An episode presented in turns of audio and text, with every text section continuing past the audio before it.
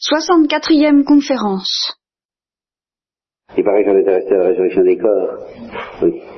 Nous allons faire quelques, quelques réflexions. De, puisque à la fin de la retraite, je vous avais parlé de la charité fraternelle, je vais enchaîner là-dessus.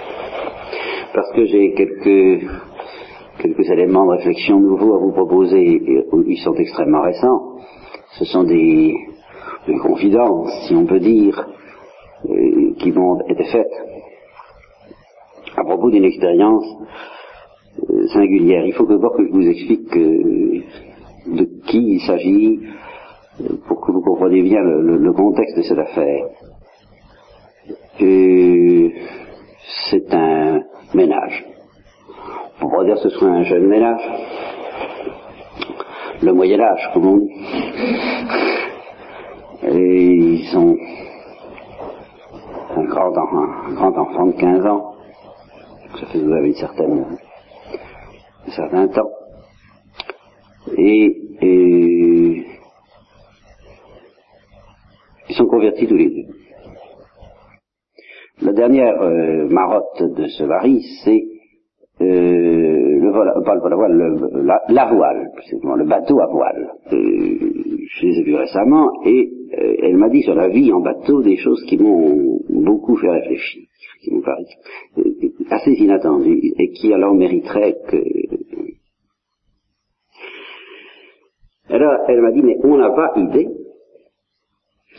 de ce que ça nous a apporté euh, à mon mari et à moi depuis que des deux ou trois ans, euh, deux ou trois ans que nous faisons cela.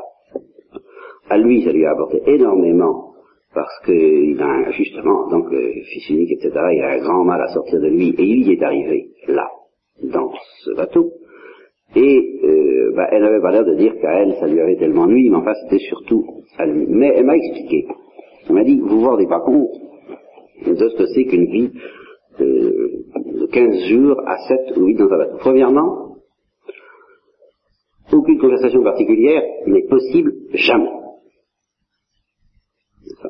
si on a quelque chose à dire à quelqu'un, euh, il est inévitable que tout le monde l'entende. Pratiquement. C'est pas la peine d'espérer. Euh, bien. Deuxièmement, on ne peut pas se permettre de comment comment dire ça de se désintéresser de ce qui arrive à, l'autre parce que ça pèse immédiatement de manière euh, terrible sur le poids du, bateau tout entier. Ça, c'est, c'est pas possible. C'est, rigoureusement pas possible. C'est pas une question euh, mieux ou pas mieux, ça n'est pas possible. Euh, on ne peut pas se permettre de faire des réflexions d'une manière, euh, si quelqu'un a un défaut, et tous, tous on a, ils apportent leurs défauts, n'est-ce pas? Alors, on a cité quelques très concrets, évidemment très précis. Alors là, vraiment, bon, euh, chacun donc apporte ses défauts, il y en a un par exemple qui ronfle épouvantablement, enfin vous voyez, euh, ben oui, c'est ça, quoi. Eh bien, ces défauts, il est absolument exclu qu'on les reproche d'une manière aide. Pourquoi? Parce que ça devient l'enfer. Enfin, il y a quand même dans le bateau une possibilité de ne pas jouer le jeu d'une certaine charité, comme nous allons le voir, qui va très loin. On peut, mais alors c'est l'enfer tout de suite. Ça devient insupportable, invivable. Alors vraiment, c'est le coup de Sartre, l'enfer c'est les autres. Si quelqu'un a un défaut, eh bien, il faut euh, lui faire la remarque, si on veut lui faire la remarque, mais gentiment, euh, avec humour. Euh, voilà, ça, il faut porter le fardeau des uns des autres. Il n'y a rien à faire, c'est à prendre ou à laisser. Et si quelqu'un a un coup de cafard, un coup de mauvaise humeur, ça arrive aussi, n'est-ce pas? Ben, Il faut que ce soit les uns après les autres, il ne faut pas que ce soit ensemble, sinon c'est l'enfer, n'est-ce pas? Et il faut que celui qui a ce mouvement de mauvaise humeur et cafard, eh bien, on ne le lui reproche pas, on lui dit allez, ça va, le... bon, ils se sont tout de suite portés et encouragés par les autres. Troisièmement, il faut et c'est absolument indispensable, personne ne peut plus se permettre une action en se disant euh, tant pis pour ce qui arrivera. Car tout le monde pâtit de toute erreur, en particulier euh, dans le maniement du bateau, où chacun prend, sa part, et bien, euh, la moindre erreur, pan, tout le monde trinque. Et quelquefois de manière assez grave. Et, inversement, personne ne peut se permettre de ne pas tolérer, de prendre sur soi les erreurs des autres. Parce que ça redevient l'enfer. Et puis, il n'y a rien à faire. Alors, elle m'a dit, moi, par exemple, euh, dès le début de la croisière ou de la traversée, euh, je crois que euh, on a éraflé à Rocher, c'est par ma faute. Il y a eu un trou dans la coque. Eh bien, ils ont passé une demi-journée, tous, à colmater le trou qui a été fait dans la coque, c'est ça et, pas un instant, on ne m'a fait le moindre reproche parce que chacun savait que le lendemain, il pourrait en autant. C'est religieux, ça. Ben, j'avoue que tout ça est très impressionnant. Et alors, d'autant plus impressionnant que, quand elle m'a bien dit tout ça, elle m'a dit, euh, je suis impressionné, et terriblement impressionné, par le manque absolu de miséricorde que j'ai trouvé dans toutes les communautés religieuses que j'ai fréquentées. Et alors, c'était en particulier chez les hommes, parce que c'est une communauté religieuse d'hommes très précise que je connais bien, dont elle me parle.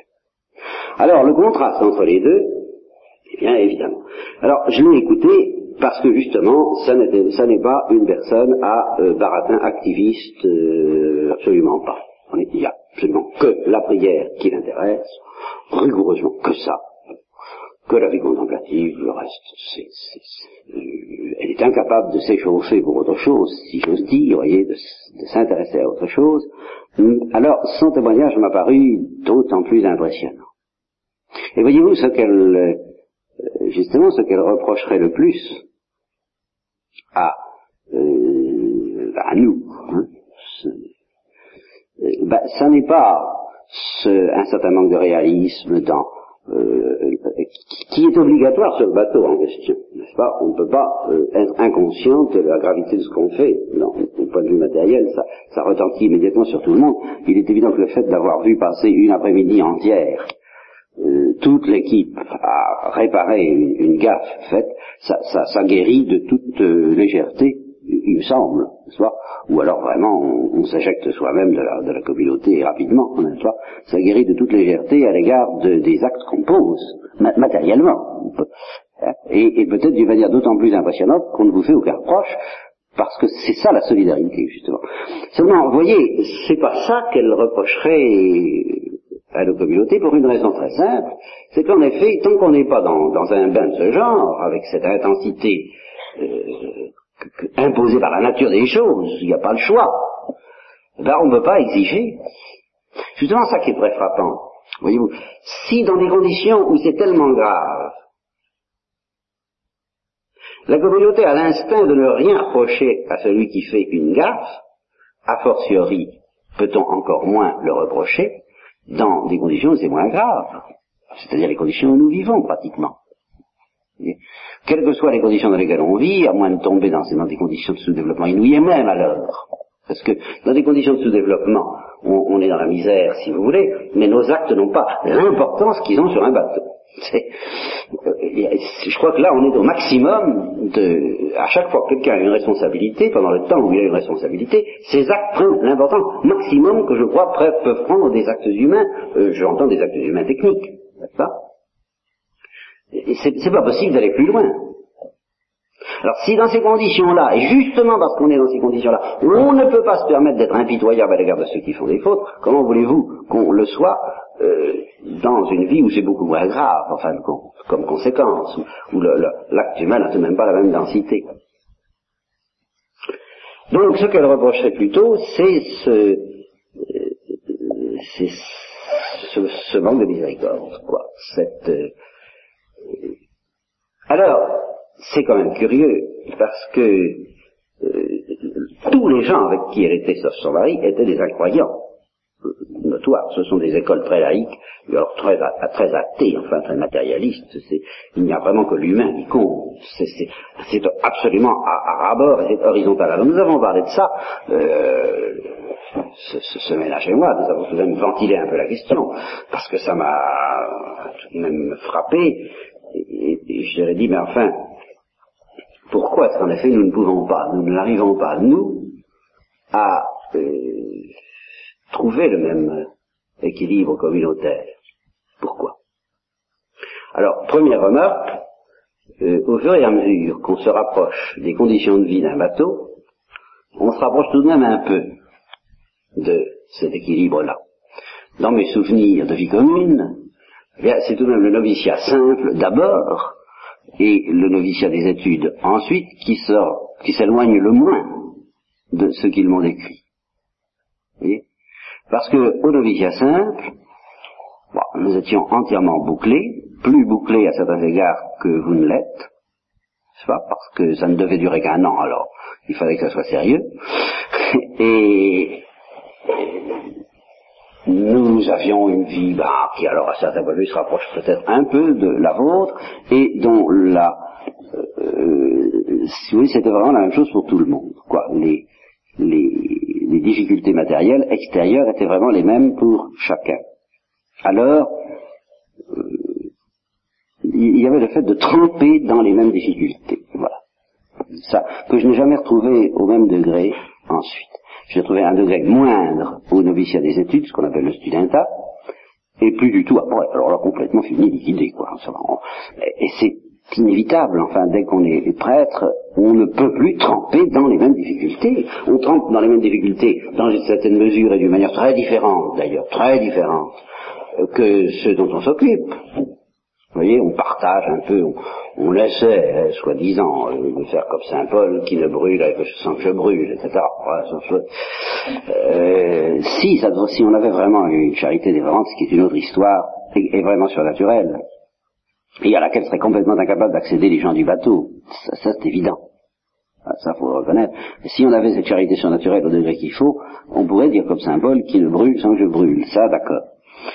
Euh, mais ça n'est pas la même chose. Ça n'est pas être euh, astreint matériellement à, subir la même vie relativement rude et euh, très, très très fermée. Vous voyez, un, bateau c'est encore pire qu'un noviciat, il n'y a pas de doute que n'importe quel noviciat, même qu'une prison, comme fermeture à l'égard de l'univers. Non plus qu'ils en sont ils n'en sont pas à voir la radio, vous comprenez, dans ce genre de petite croisière qui ne va pas bien loin. Alors c'est un isolement, un, petit monde, vous voyez, complètement fermé sur lui-même, pendant le temps que ça dure. Alors, euh, justement, nous nous sommes demandant la dernière fois, comment est-ce que ils arrivent à supporter ça, tous? Enfin, c'est pas, c'est pas drôle, c'est une pratique de perfection extraordinaire. Et comment se fait-il qu'en effet, dès qu'ils vont être rendus à la vie normale, ils vont, être, ils vont devenir incapables de pratiquer ça à l'égard de leurs femmes, de leurs frères, de leurs collaborateurs, de, absolument autant que nous, et qu'ils vont redevenir euh, assez impitoyables. Je ne dis pas que ça ne les aura pas marqués dans un certain sens de fraternité. Je ne dis pas que ça ne leur aura pas appris quelque chose, mais eux-mêmes, s'ils sont honnêtes, reconnaîtront qu'il y a tout de suite un décalage fantastique entre ce qu'ils arrivent à produire en fait de, de, qualité de support fraternel pendant le bateau, puis après. Comme en tous les cas, eux, eux chrétiens le reconnaissaient aisément, même si les non-chrétiens, par un orgueil pharisaïque bien fréquent, ne le reconnaissent pas aussi aisément. Et alors, on s'est dit, mais qu'est-ce qui fait qu'ils arrivent à supporter ça?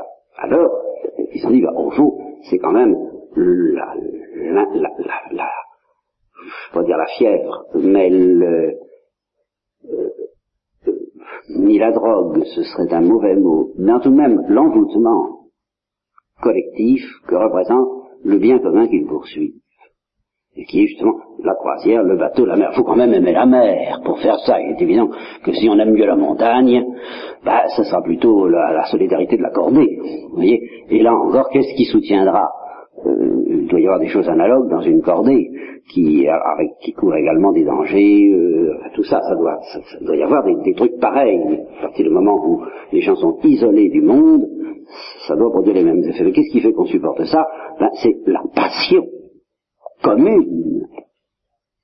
Non pas pour la vie commune comme telle. C'est pas ça qu'ils cherchent d'abord. Ou si vous voulez, c'est pas ça, qui peut ça ne peut pas se définir, cette vie commune comme telle, indépendamment de euh, euh, l'amour commun pour quelque chose de commun. Je ne dis pas que ce soit uniquement l'amour de la mer, c'est en effet, disons, c'est l'amour des gens qui aiment la mer. Trouver une équipe qui, mais qui quoi ben, Qui aime la mer, quoi, quand même. Il faut, faut, quand même qu'il y ait ça. Et c'est cet amour du bateau et de la vie. Euh, ils, ne sont pas venus du tout là-dedans dans une recherche de vie commune. Eux, ce foyer, et la plupart non plus, c'est tout de même attiré par le bateau à voile qu'ils ont découvert cette expérience de vie commune. Mais c'est tout de même le bateau à voile qui les a attirés d'abord et qui soutient ensuite les, les moments durs qu'il faut. Parce que justement, chacun passe par un moment où il en a jusque-là de cette existence. Et il y a de quoi. Et à ce moment-là, comme on le sait, justement, d'instinct, tout le monde sait qu'on ne peut pas se permettre de rejeter celui qui en a jusque-là, à un moment donné, qui n'en peut plus, qui craque. On ne peut pas se permettre de le laisser tomber. Non seulement on ne peut pas se permettre de condamner, mais on ne peut pas se permettre de le laisser tomber. Parce que justement, demain, ce sera, aujourd'hui c'est mon tour, demain ce sera le vôtre. Etc. Voilà, c'est obligatoire ça. Mais alors qu'est-ce qui fait que tout de même on supporte tout ça? Ben, C'est tout de même l'enthousiasme commun pour navigation à voile, ou pour la montagne s'il s'agit d'une escalade, ou pour tout ce que vous voudrez. Il faut qu'il y ait quelque chose qui... Alors, voyez comme ça se retourne complètement à l'envers de ce qu'on aurait pu croire. La grande difficulté de nos vies communes, c'est que le bien commun qui doit nous stimuler n'est pas visible humainement. Il n'a aucun intérêt humain. Il est subordonné à la foi. Il est entièrement surnaturel. Il est entièrement invisible. Alors, dès que ça fléchit à ce niveau-là, ça devient invivable, ou alors il faut jeter du lest, c'est-à-dire permettre un certain individualisme et entraînant un certain manque de miséricorde féroce, comme euh, dans la vie où justement il n'y a plus cette... Où, on peut se permettre ce manque de miséricorde et cet individualisme, vous voyez, parce que bah, on n'est pas on n'est pas étroitement noué autour de ça. Alors c'est particulièrement vrai pour, euh, je vous dis, pour les prêtres, sauf les trappistes peut-être. Et encore, et encore. À partir du moment où ce qu'il y a d'inouï dans, dans ce bateau, c'est que, sauf les moments, ben, justement, où, les moments négatifs, je dirais, les moments de passage à zéro, comme on dit, euh, les moments de crise, sauf ces moments-là, l'enthousiasme pour la mer ne subit pas de fléchissement. Vous voyez? Et alors, humainement parlant, c'est relativement facile à réaliser à partir du moment où vous prenez des gens qui sont vraiment mordus. Vous avez l'objet est là, il est visible, il est tangible, vous l'aimez ou vous l'aimez pas, mais si vous l'aimez, ben vous avez des moments de passage à zéro, mais ça repart. Dès que c'est forcé. Tandis que dans l'ordre naturel, ça peut dégringoler irrésistiblement. Et tendre réellement vers zéro et devenir durable. Alors en effet, hein, c'est plus la peine. On ne sait plus très bien ce qu'on fait ensemble. Forcément. Alors, vous voyez, le lien entre ces deux choses-là, moi, ça me paraît, il faut que ce qui est de, paradoxal dans notre vie, enfin, dans un premier temps, pas trop paradoxal, je formulerai ça de cette manière-là, et puis après, il va y avoir un deuxième temps, c'est encore plus paradoxal, comme vous allez voir. Dans un premier temps, pas trop paradoxal, euh, il faut que Dieu soit l'équivalent de la mer ou de la montagne, pour que le Christ euh, soit l'eau vive, que, que, que, promet Jésus-Christ soit cette, euh, cette chose qui fait que. Et on se réunit entre gens pour qui c'est cette chose qui fait que euh, on, on, aime vivre, quoi, on est heureux à cause de cette chose-là. Et tous les sacrifices qu'on fait, euh, qui sont pas plus durs que ceux qu'on fait sur un bateau, mais qui sont moins justifiables visiblement. Vous voyez, c'est ça la difficulté, c'est que la denrée, hein, la, la, en, faveur de laquelle on consent tous ces sacrifices, euh, n'est pas perceptible humainement. Ce serait risqué de, parlant, de lancer une vie commune sur un truc pareil. Et, euh, soit dit euh, presque en passant, euh, il faut faire attention à une tentation, moi je marche pas, hein, ce, qui est tellement fréquente chez les collectivités, chrétienne de tout, j'allais dire de tout poil, euh, euh, surtout active, mais même quelquefois contemplative, tentation qui consiste à dire pour que ce soit humain, pour que ce soit euh, vivable, il faut offrir aux gens un intérêt commun. Sous-entendu, autre que l'eau vive promise par Jésus-Christ. Euh, une œuvre commune, par exemple.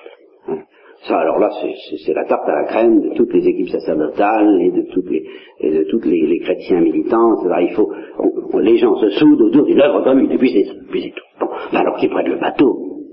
Enfin, vous comprenez, un bateau. Une, à ce moment-là, c'est pas la peine. Euh, oui, une œuvre commune, ça peut être une usine, ça peut être tout ce qu'on voudra, et même dans un sens chrétien, une perspective chrétienne, mais ça n'est pas ce qui fait un religieux.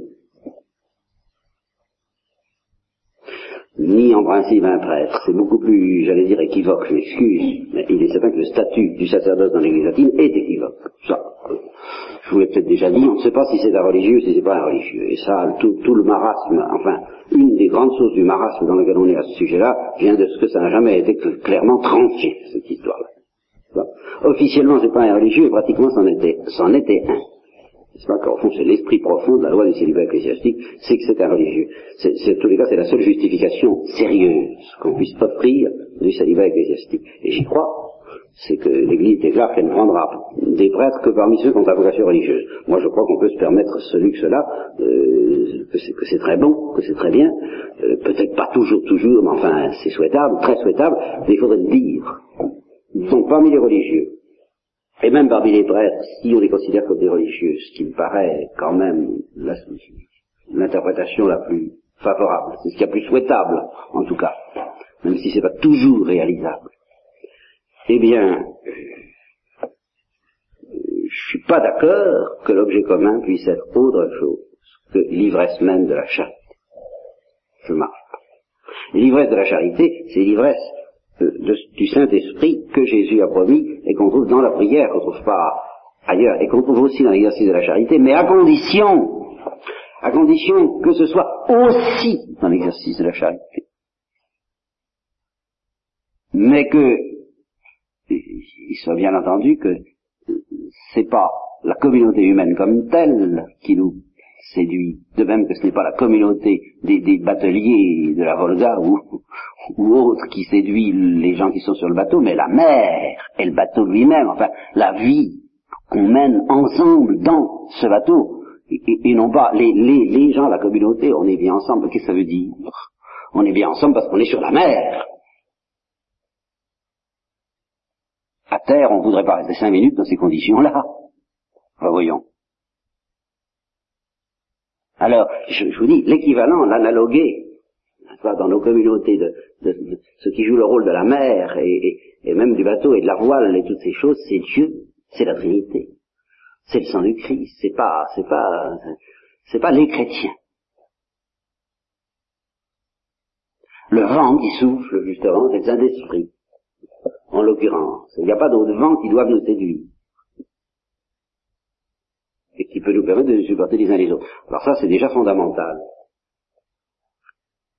Deuxièmement, effectivement, la grande loi de la vie commune, de toute vie commune, ce bateau nous le rappelle, c'est la miséricorde. Bien. Alors, tant qu'on dit ça, c'est pas encore trop paradoxal. C'est-à-dire ceci, euh, nous sommes séduits en commun par euh, un même vent, un même souffle, une même ivresse, qui est celle de Dieu, qui est celle du Christ, qui est cette, liqueur inconnue du monde. Il n'y a rien à faire, il faut maintenir ça. Invisible humainement, sans attrait pour le cœur humain, sans attrait naturel pour notre cœur. Et ah oui, et alors j'en viens à ce que je vous disais, attention à, justement à l'astuce qui consiste à essayer de s'arranger pour que notre ce qui cimente notre vie commune, puisse être intéressant humainement. Ça, c'est un remède qui ne peut pas durer longtemps. Et qui risque de drôlement tricher avec le fond de la fête. Par exemple, ça n'est pas autour de la liturgie que vous pourrez mener une vie commune. Comme telle. Vous voyez, c'est comme si on voulait mener une vie commune autour de, de la joie de, de savoir faire du vol à voile, mais, mais, mais vous comprenez, c'est intéressant le vol à voile sur la mer. Et la liturgie, c'est intéressant dans la mesure où on est branché sur Dieu. Mais si on se met à s'intéresser pour la liturgie, en telle sorte que qu'on soit sur la mer ou qu'on n'y soit pas, on est toujours content de faire du, de, de, de, de, trisser ou de risser les voiles, alors là, non, ça marche plus. Hein. Ça, ça, ça n'est plus vrai. Ça n'est plus la mer qui intéresse. Je ne sais pas si vous comprenez cette comparaison, c'est clair. Hein. Comme ceux qui apprennent à nager sur le sable, c'est très bien, mais enfin, c'est quand même dans l'eau qu'on nage normalement. Hein. Alors la liturgie, il ne faudrait pas que ce soit de la liturgie qui nage sur le sable. Sinon, ça n'aboutira à rien comme vie commune. De sérieux. Et pour que ça ne nage pas sur le sable, mais dans l'eau, ben, il faut que tout le monde soit fou de Dieu. J'y peux rien. Il n'y a pas d'autre solution. Il n'y a pas d'autre truc. Ou alors, dans ce cas, si on veut mener une vie commune, solide et exaltante, il ben, faut trouver un autre bien commun que Dieu. Si on n'est pas fou de Dieu, il faut donc aller ailleurs, en vitesse. Alors en effet, trouver des, communautés beaucoup plus... Euh, euh, ce que vous voulez, c'est un pari ahurissant, et avec l'acceptation d'une dégradation considérable dès que, dès que, dès qu'il y a une certaine fidélité à la grâce qui manque, et elle, manque de temps en temps, inévitablement.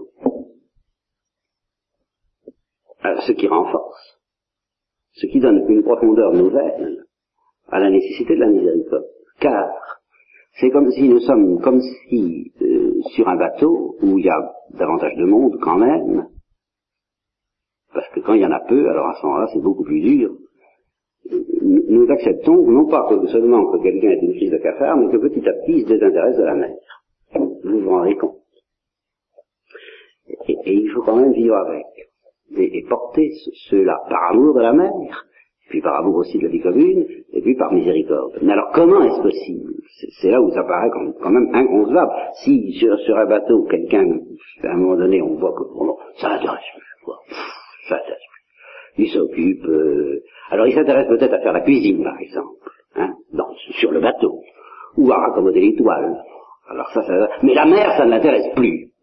Eh bien, euh, au prochain port, on essaie de, de qu'est-ce que vous voulez faire hein On le largue et on lui dit euh, au revoir et allez, allez, allez, faire de la toile et de, et, tout ce que vous voudrez, quoi.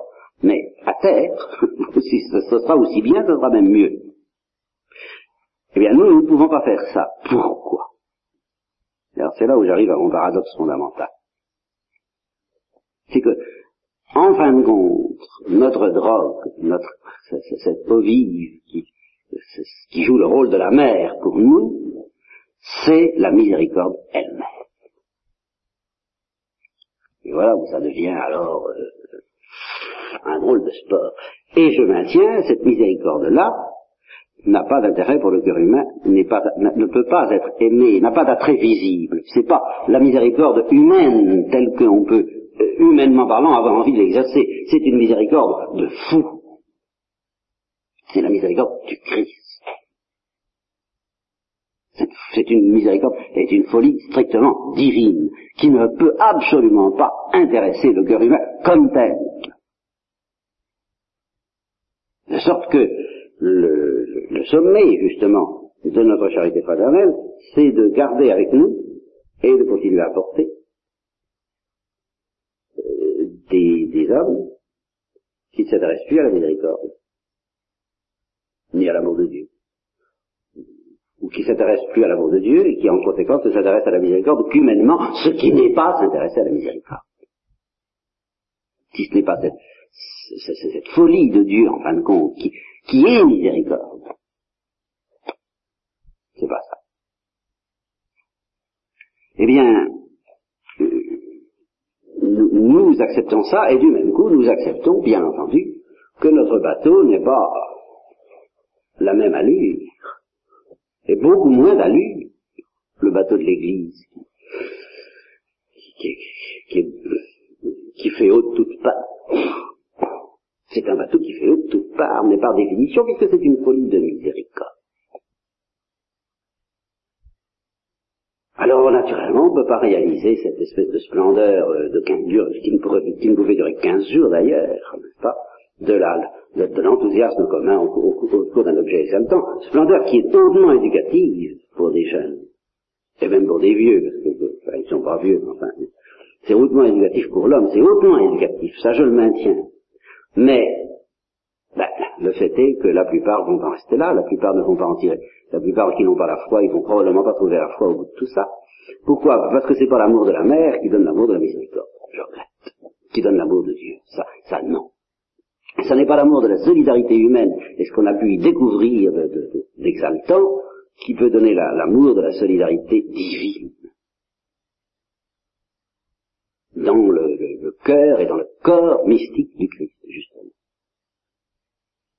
Seulement, je maintiens que c'est hautement éducatif dans la mesure où on peut le réaliser, et par conséquent, la vie que vous menez dans la mesure où, matériellement parlant, elle se rapproche un peu de celle du bateau et hautement éducative, et c'est pourquoi l'Église la veut, cette vie commune.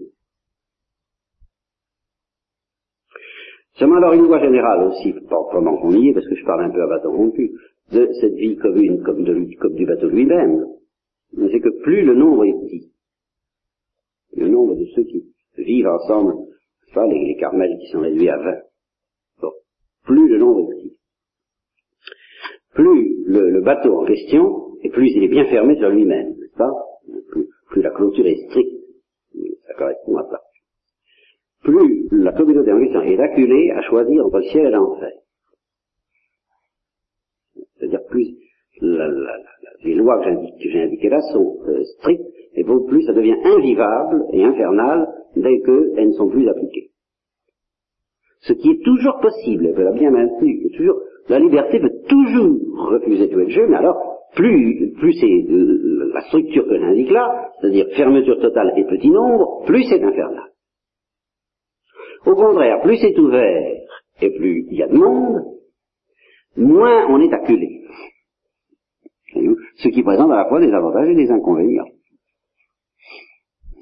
Si on ne joue pas le jeu à fond, c'est moins grave, mais par ailleurs, eh bien, on risque moins l'enfer, mais on risque peut-être aussi un peu moins le ciel.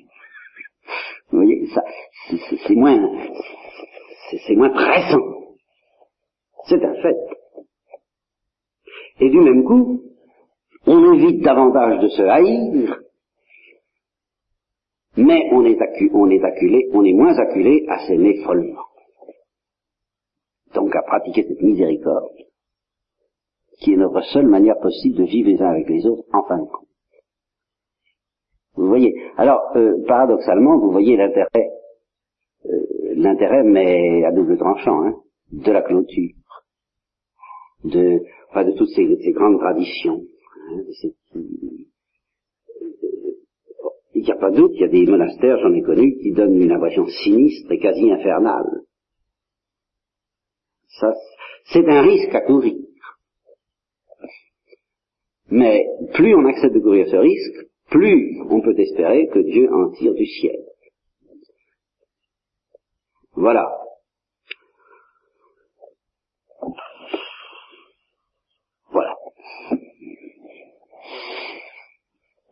Ce qu'il faut demander, de toute façon, parce que ça, ça nous amènerait d'ailleurs à parler de la révolution culturelle, et si ça, j'ai deux ou trois petites idées aussi sur la révolution culturelle. Si ça vous intéresse, on pourra peut-être en parler. Je ne sais pas, ça vous concerne pas immédiatement, mais ça vous concerne par toutes les, les parents et amis que vous pouvez avoir qui sont plus ou moins lancés là-dedans.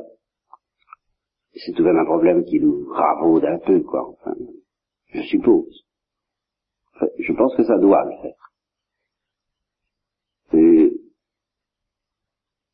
en tout cas, euh, les structures, oui. J'ai pas trop confiance dans les structures, quelles qu'elles soient, pour provoquer infailliblement l'amour. Et en fin de compte, c'est ça le problème secret de la révolution culturelle. Ils cherchent des structures qui provoquent infailliblement l'amour. Au fond, ils cherchent le bateau. Enfin, ils cherchent des nouvelles relations humaines. Et il trouve que cette société dans laquelle nous vivons est bien loin de provoquer cette solidarité dont je viens de parler sur le bateau. C'est parfaitement vrai. Mais, euh, d'une part, justement, tout ce que nous pouvons faire, c'est de trouver des structures plus ou moins acculantes. Hein. Mais une structure qui vous accule, attention, si vous prenez des précautions pour que euh, le risque de l'enfer ne soit pas trop grand, ça va. Dans le cas du bateau, les précautions sont prises à cause de l'amour commun de la mer. Mais si vous vous prétendez infliger à une société comme Mao Zedong prétend le faire, au fond, c'est ça. C'est pas tellement du matérialisme son affaire, c'est de l'oblativité obligée. Vous êtes condamné à être oblatif. Par les structures sociales qui vous, qui vous obligent à vous donner. C'est un petit peu sur l'air de ce que j'ai souvent entendu dans mon enfance, quand on me disait le service militaire, ça lui fera les pieds. Vous voyez, c'est, euh, c'est-à-dire, euh, il va bien être obligé de se donner. Très dangereux. Vouloir obliger les gens à se donner. Très dangereux. Si vous leur donnez par ailleurs le moyen, le stimulant intérieur par lequel ils ont envie de se donner, ça va.